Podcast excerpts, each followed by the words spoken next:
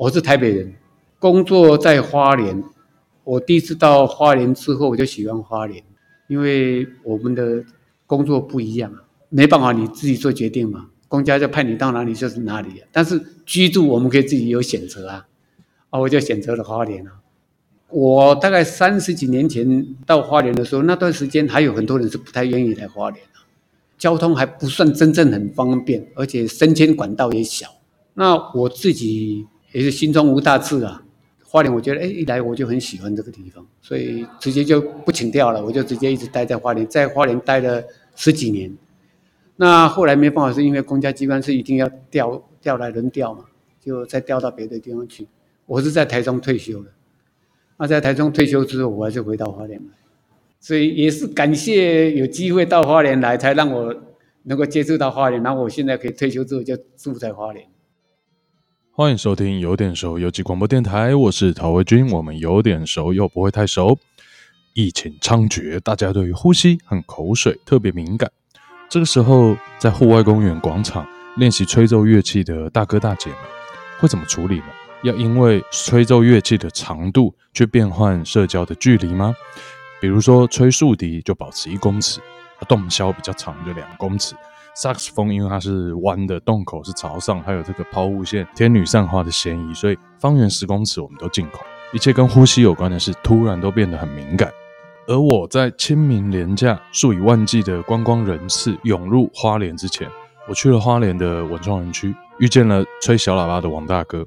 我们最后选择啊，遵守政府社交距离的规定，两个人戴着口啊，不，只有我一个人戴着口罩，因为大哥要吹乐器啊。花莲文创园区原本是日本时期的酒厂，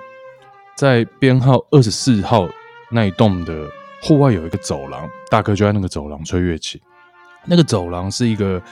介于 J 字形跟 L 型的一个走廊，然后两层楼、两三层楼的平房，你抬头就会看到天空跟这个建筑就相互辉映。建筑是混合日式和欧式的日本留下的厂房的。建筑那里是文创园区我最喜欢的一个角落。那在这样子一个建筑这样的回廊上，王大哥他穿着很奇怪，穿着单车的衣服在吹小喇叭。他说这个走廊啊，回音特别棒，会让音乐哦很好听。他在吹的时候呢，周围不时的会有轮椅族啊、复健的病人啊，或是散步运动的长辈凑过来听音乐。我就突然觉得说，疫情那么严峻哈，我们是不是应该要禁止户外演奏音乐啊？因为音乐会让我们拉近彼此的距离。您现在所听到的歌曲，就是王大哥和他的乐友花莲县管乐发展协会创会会长杨大哥的合奏。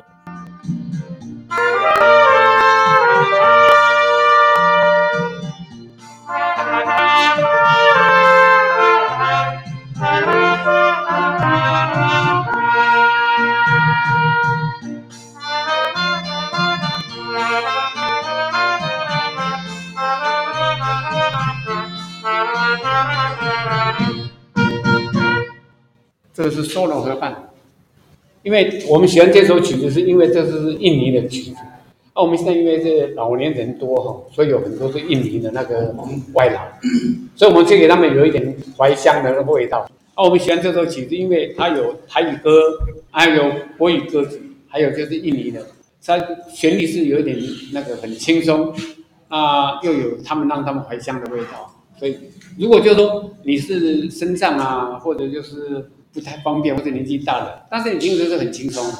那你对待照顾他们那些外劳，其实这是比较重要。他们离乡也是很痛苦，让他们有一点那个家乡的味道，他们很喜欢。因为年轻的时候就喜欢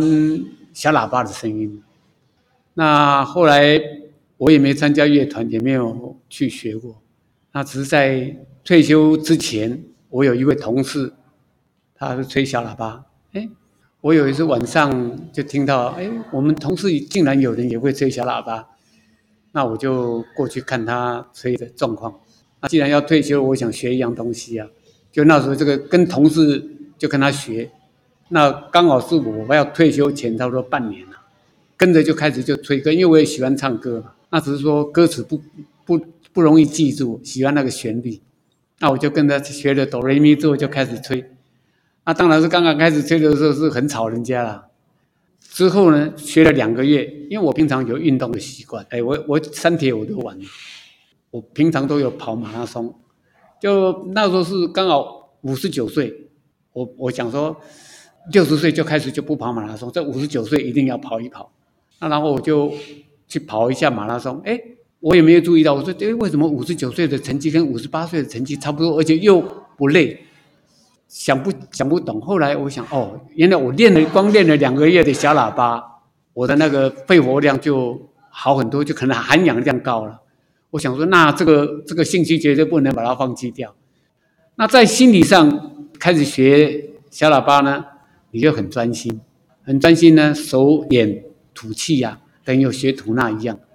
你会发现你的身体会越来越好。哎，我我当初开始学了之后呢，也还好，就是有我们现在。管乐发展协会的总干事就是安亭乐器的那个赖老师。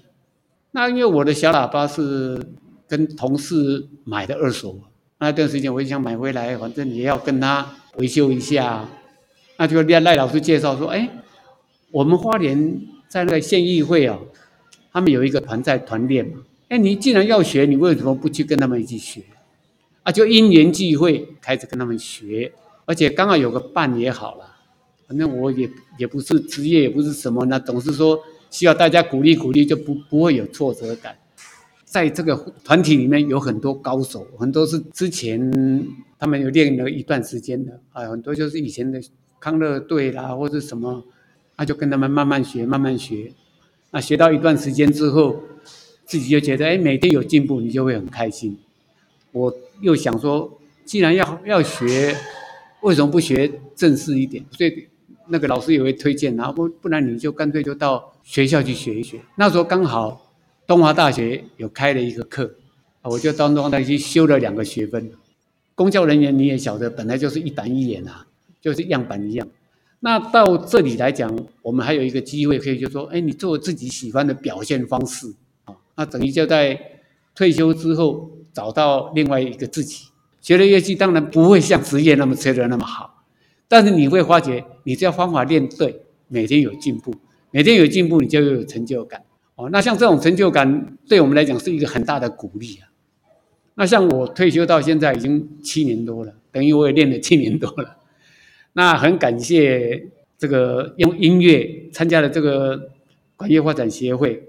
也认识了那么多人，而且这个音乐呢，一吹之后，朋友越来越多。我在这边也有很多粉丝啊，并不是说因为我吹得好。只是说这个音乐很好听，我们觉得它不错，那可以引起很多人的共鸣。那喜欢学的、喜欢听的、喜欢唱的，就自然会过来。那我参加这个乐团还有一个很重要的原因，就是因为我们杨理事长他当初成立过一个老人与家庭关怀协会，到现在已经十一二年了。我们也常常在这老人与家庭关怀协会里面做他们的活动。我也是公务人员退休。公务人员在做很多事情的时候，一定要一切要合法，程序合法。但是这样就会有绑手绑脚。那我一样一样要服务社会的话，我做我喜欢的，可以比较，就是说不用还要一一定要请示上级啊，或者什么。我们这几个志同道合的就可以做起来。那刚好我找到这一条路，所以我觉得就是说自己学习很开心，然后跟着这些伙伴在一起也很开心。然后尤其去到表演的时候。看到听众，哦，他们那么期待我们去，然后看到那么开心，那我们就等于得到了。那退休了当然是要退而不休啊，退而不休做一些能够有益于社会的事。那最好就是连你自己都有兴趣，你才不会间断啊。啊，所以我们就这几年下来，越做越大，越做越大，甚至于我们现在已经有很大规模，在都到文化局里面去表演过，让我们就觉得说，哎，还真是有模有样哦。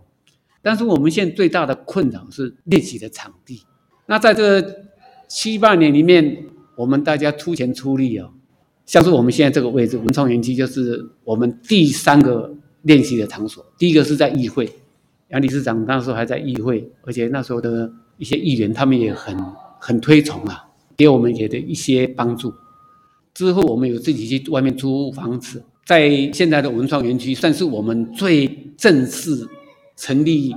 管乐发展协会的一个位地址，但那时候因为这是一个财团，它的一个经营方式，所以对我们来讲有一些困难的，因为他们是要以盈利为目的嘛。那我们这些人都是在做公益，像是我们自己出钱出力，能够有多少多少那个金金钱的资助都有限了，而且何况那时候才刚草创啊，大家表演的不像目前说有一点水准啊。离开文创之后，因为文创是文化部的，那离开这里之后呢，花莲县政府也给我们很大的帮助，在三四年里面让我们去东大门，所以我们真正茁壮成长是在东大门夜市的那一个那一个时间，那我们开始对外面的一些表演啊，而且慢慢我们会有收入，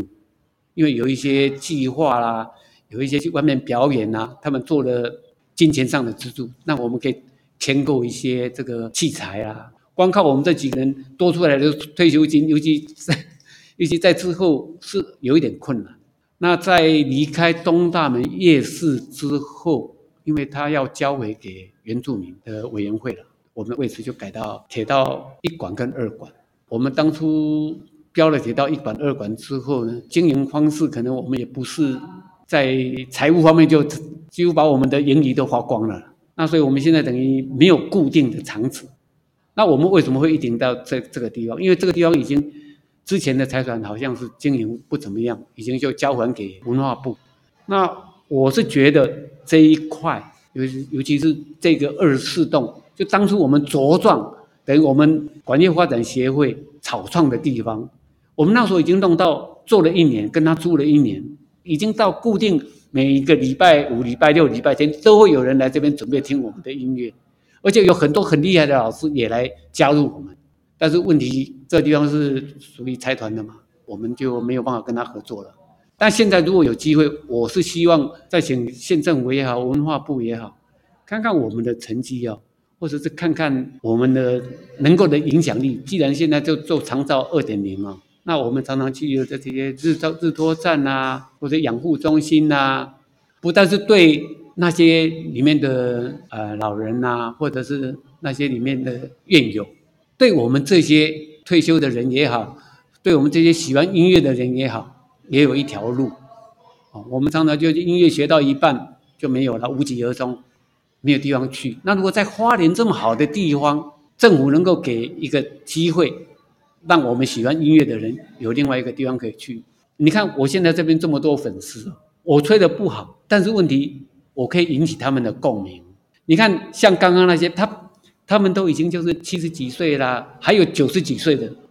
啊，固定的时间他就闲来听听我吹一些老歌，会会唤醒他们的的回忆。而且他们在运动的时候呢，有音有音乐可以听，也不累，多走一趟。那你像这样是不是也帮助健保局啊？对不对，那那我们吹起来，我们也很开心啊。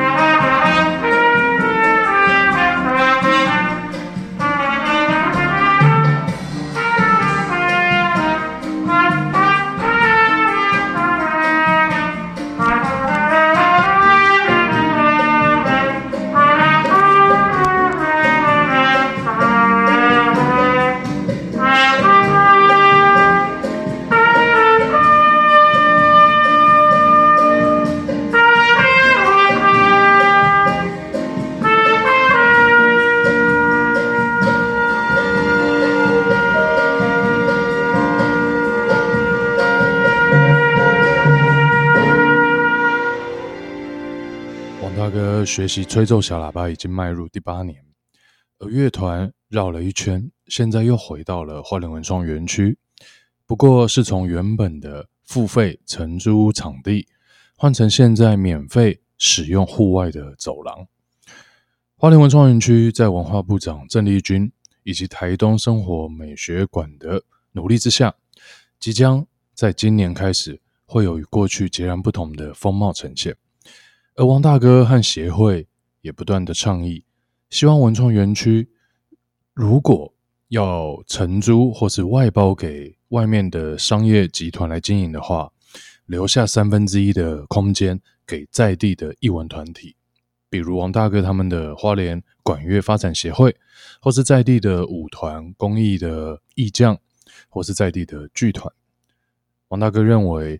与其在文创园区里面经营所谓的商业区，去跟周边的店家抢生意，不如用文创园区来好好发展花莲的特色，让大家知道花莲不只有好山好水好人情，还有好音乐。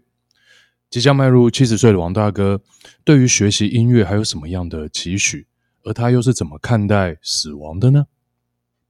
所以每每个人每个人有不同的感触，但是以我个人来讲，就说走这条路是必经的过程，但是你如果去安排，啊，你还是不能停止，你还是要一直继续要做，你不能就坐在那边等什么东西。那我还是就说学习，这是最重要的，不管怎样。我还是一直在，所以时间很多，都一直在还在学乐器、学音乐、学乐理这一部分，我还在学。然后我还在想说，是不是可以更高深一点的？那当然是要考虑一下我自己个人本身的体力，因为我明年就七十岁了，所以这个对一般人来讲，可能就会比较会退缩，或者是比较保守一点。那我想说，学音乐的这一这一部分，我学了七年之后，让我觉得身体没有比较坏，甚至也可以说更好。那当然也是搭配我的其他运动，我早上打太极拳，太极拳跟我学乐器，我觉得有相辅相成的效果。退了休之后，你还是要做，只是说你做你喜欢的事啊，那服务还是要服务。那我们以前在做的服务，一定要是跟着团队，那个团队是跟着一个制度化，很有制度的话，这个团队在做。那我们现在也是一个团队，但这个团队的制度是我们自己来定，所以我们现在是从我们的终点往这里来推算。所以我我是不太会惧怕什么死亡的事的。我们的人生历程不像你们年轻人看的可能会不太一样。那我们经过了那么多。对这一方面，我们还是觉得，就是说，你做你该做的事，该来的就是来。譬如像这一次的这个疫情来，已经知道的知识就是要配合，配合政府的制度。所以你看，像我们刚刚两个人，虽然这么还是要保持距离，虽然是在户外，哦，该怎么做我们就怎么做。如果真正碰到了，那也就我们还是要面对它。还等于是广告时间呐，希望大家如果喜欢音乐的话呢。呃还还跟跟我们大家一起来走这条路，能够帮助一些年轻人喜欢音乐的哦，那可能我们可以发掘一些天有天分的天才。